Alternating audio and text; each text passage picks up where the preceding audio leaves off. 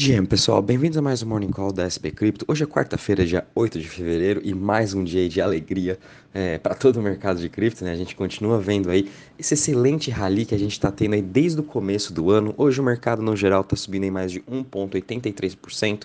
Estamos aí com 1,08 trilhões de market cap, né? E muito disso também até seguindo um pouco dessa positividade vindo das ações globais. Ontem a gente teve os discursos aí de presidentes do, dos bancos centrais e principalmente o foco maior ficou com o Jerome Powell do, do Banco Central americano, né? Então Ontem ele veio comentar de novo, falando que a inflação continua muito elevada, os Estados Unidos vão continuar elevando juros. É, enfim, é aquele discurso que a gente já sabe, mas mesmo assim o mercado deu uma pequena volatilidade no começo né, desse discurso, até um pouco no final, né, o mercado começou aí a, a assessorar o que, que realmente ele falou. A gente teve um pouquinho de volatilidade, mas mesmo assim o mercado literalmente ignorou tudo, tudo que ele falou em relação à par de juros, a continuação do, do da, da alta, né? E mesmo assim a gente continua vendo o mercado como um todo subindo muito bem. É, a gente está vendo o Bitcoin subindo 1,34% hoje a 23.212, o Ethereum subindo 2,61% a 1.674, BNB subindo em 0,64% a 330 dólares, Ripple subindo 1,58% a 0,40, Cardano subindo 3,52% a 0,39, Dogecoin subindo em 1,27% a 0,09 e Polygon subindo 4,99% a 1,28%. Já em relação às maiores altas das últimas 24 horas, a gente está vendo a Sandbox subindo 26,40. Ela teve uma notícia excelente que eu depois vou estar comentando aqui com vocês. Uh, ela está sendo cotada agora 0,90. Chiles também, uh, com uma alta de 27,23% a 0,17. Chiles, eles tiveram uma ama ontem no seu Twitter, em que eles comentaram todas as novidades de 2023, que também não era nenhuma novidade. Eu já vinha também falando para vocês aí nos grupos em que Chiles ia estar lançando a sua Chiles Chain, né, a, a, sua versão, a sua versão 2. Então foi isso mais que eles comentaram. O mercado realmente se acordou aí com o desenvolvimento que está acontecendo em Chiles, mas sem muitas novidades e o que eles falaram nessa AMA, de acordo com o que já foi escrito no seu roadmap e em outros posts que eles já fizeram também sobre toda a evolução e desenvolvimento da sua chain e futuras parcerias também com novos esportes.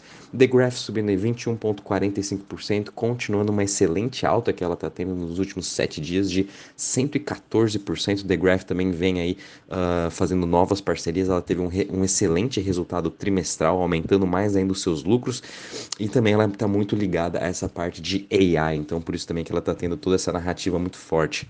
E já em relação às maiores quedas das últimas 20 24 horas, né? nem tudo é as mil maravilhas, né? A gente tem aí algumas que estão entre as top 100, né? Que estão ainda caindo um pouco, que seria aí a Fetch.ai, né? Que seria uma, uma das principais criptos de AI, caindo hoje 10%, seguido de Render Token caindo 6,72% e Frax Shares caindo em 2,76% a 12,37%.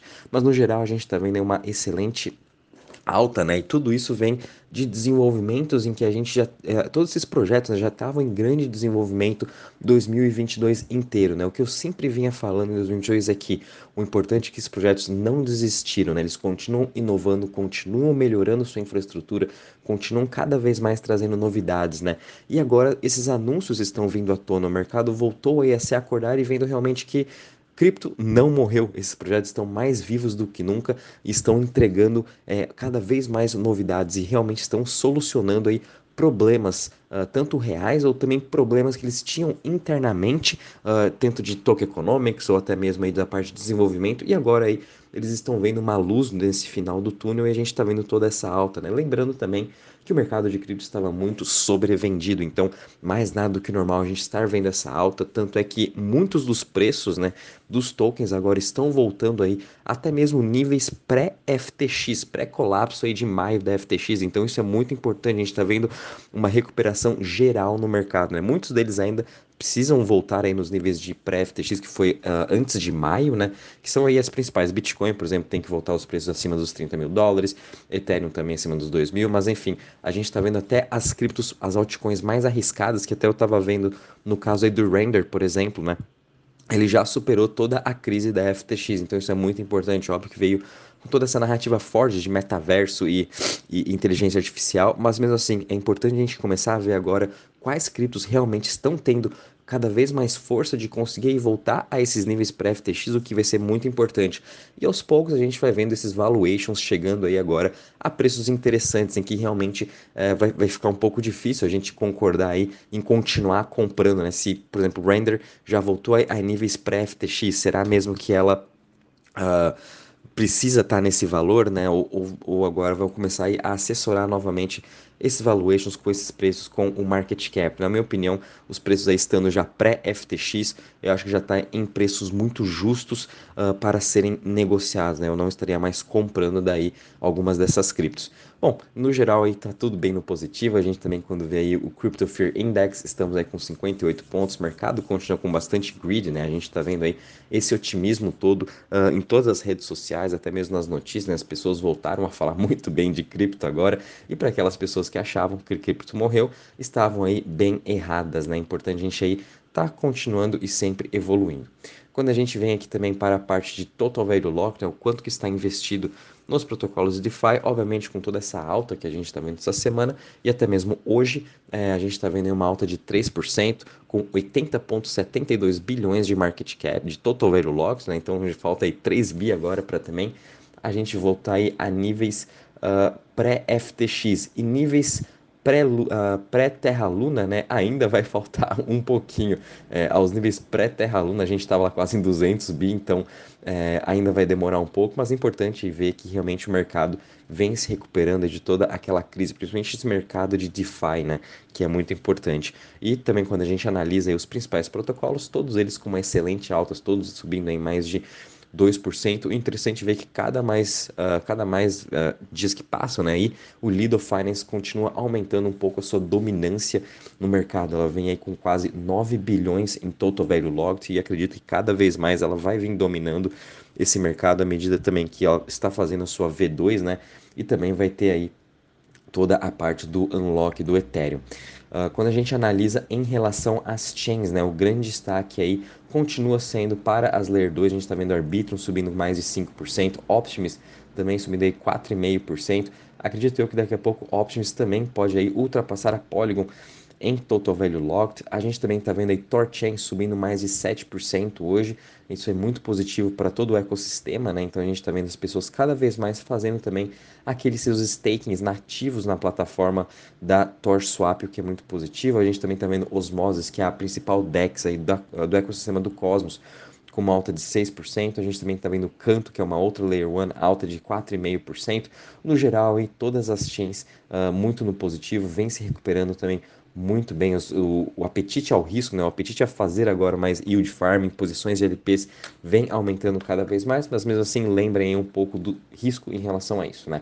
Uh, e vindo aqui, finalizando para a parte das notícias, né? Um dos principais motivos aí da Sandbox estar subindo seus 30% hoje é que a Arábia Saudita agora fez uma parceria e estão construindo agora o seu país dentro da Sandbox, né? Então, para quem também achou que metaverso morreu e tudo mais, estão bem enganados, né? Foi é, um, um, uma euforia muito grande em 2021, né?